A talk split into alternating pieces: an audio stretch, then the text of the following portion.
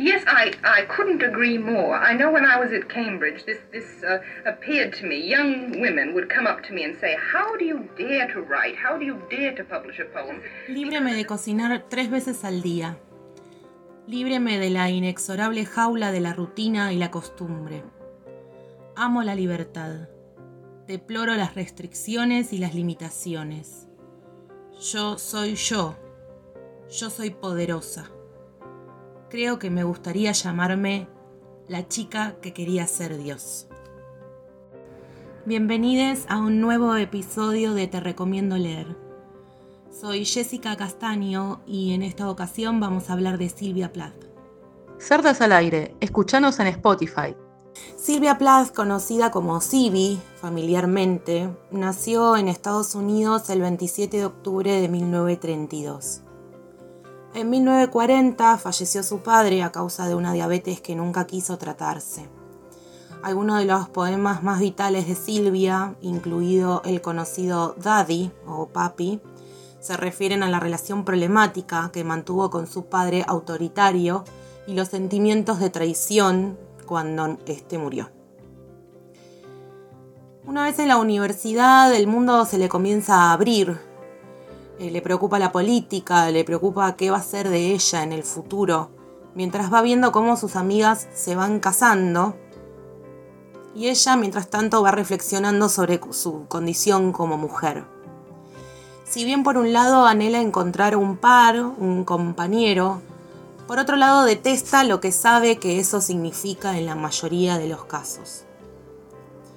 En su época universitaria intentó quitarse la vida y fue tratada con electroshock. Siempre se pensó que se curó, pero en realidad no fue así.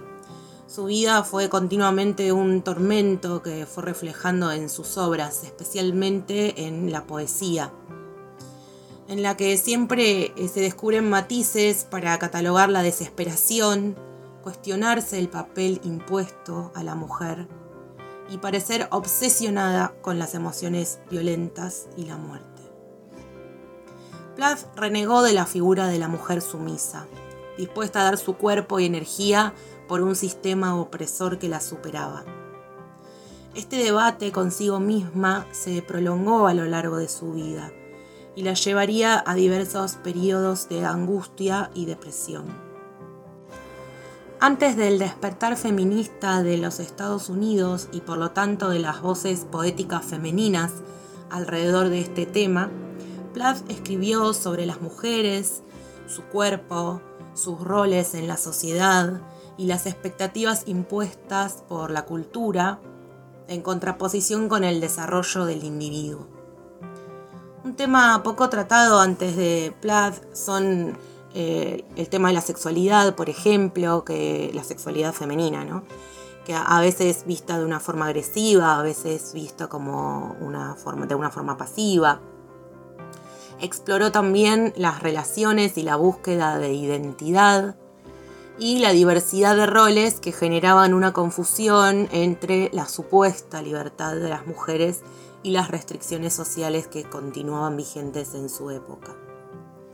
Algunos poemas de Silvia exploran el lado creativo, amoroso, imaginativo de ella y de las mujeres en general, y la contradicción de la vida diaria.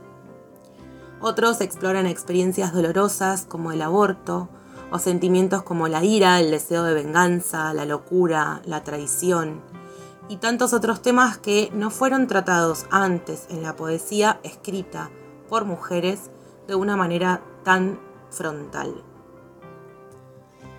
Silvia Plath murió en 1963 al quitarse la vida en su casa. Tenía 30 años, nada más. Eh, y en los últimos años han salido a la luz algunos escritos acerca de los días previos a la muerte de Silvia, a su suicidio, que clarifican un poco más todo ese desenlace.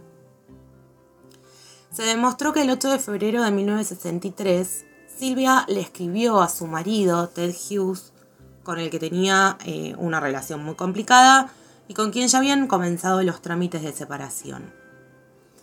Hasta ese momento se pensaba que esa carta era una nota de suicidio, pero en realidad no lo era. En esa carta Silvia le estaba diciendo que se iba a ir a París, que lo iba a abandonar y que no lo iba a ver más. Esa carta tenía que llegar el sábado, pero al final eh, llegó el viernes. Como llegó y se enojó el muchacho porque iba a ser abandonado, se fue a la casa de Silvia a increparla, discutieron, se quemaron papeles uno del otro. La cuestión es que en el 2010, miren cuánto tiempo pasó, aparece un poema del ex marido, del que terminó siendo el viudo, que se llama La Última Carta. Y en esa publicación se generó mucho impacto porque, eh, como en una especie de confesión, comenzó a contar Ted todo lo que había pasado en esos días previos al suicidio de Silvia. Esta cuestión de que se pensaba que la nota era una nota de suicidio y en realidad era una carta de que lo estaba dejando, bueno, eso no se supo hasta el 2010 aunque durante mucho tiempo se consideró que las repetidas depresiones e intentos de suicidio de Silvia tenían que ver con la muerte de su padre, ya que ella era muy pequeña, tenía 8 años cuando eso sucedió, y pensaban que bueno, esa pérdida nunca la había podido superar.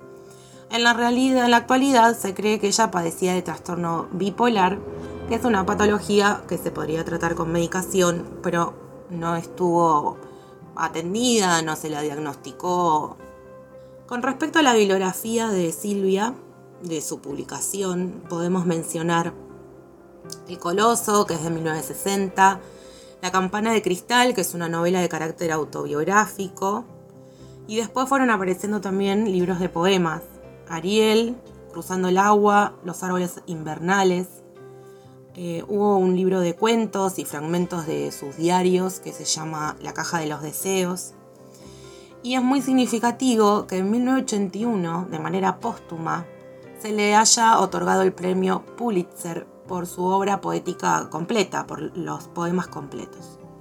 También aparecieron posteriormente sus diarios en 1982, salvo la parte que su viudo ex marido casi abandonado quemó.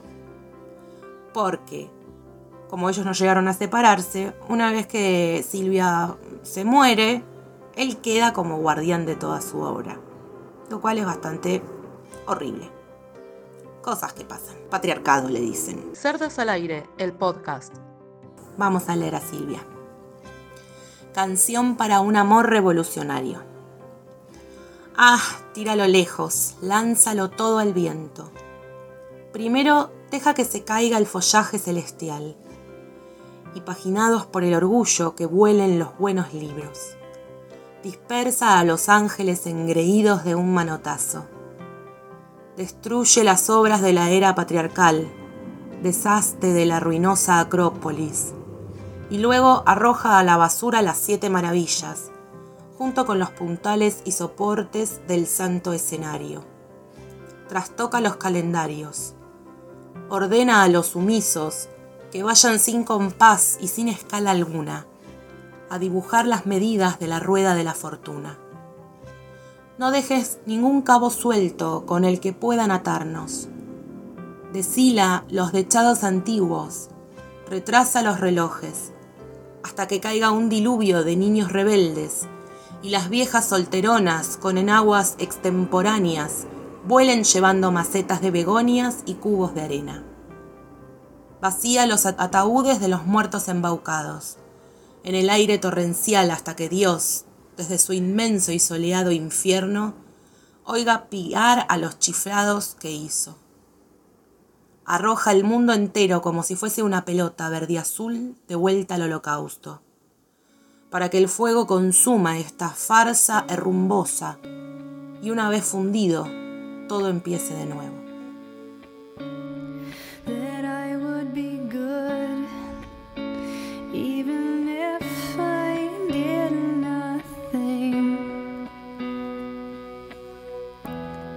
That I would be good.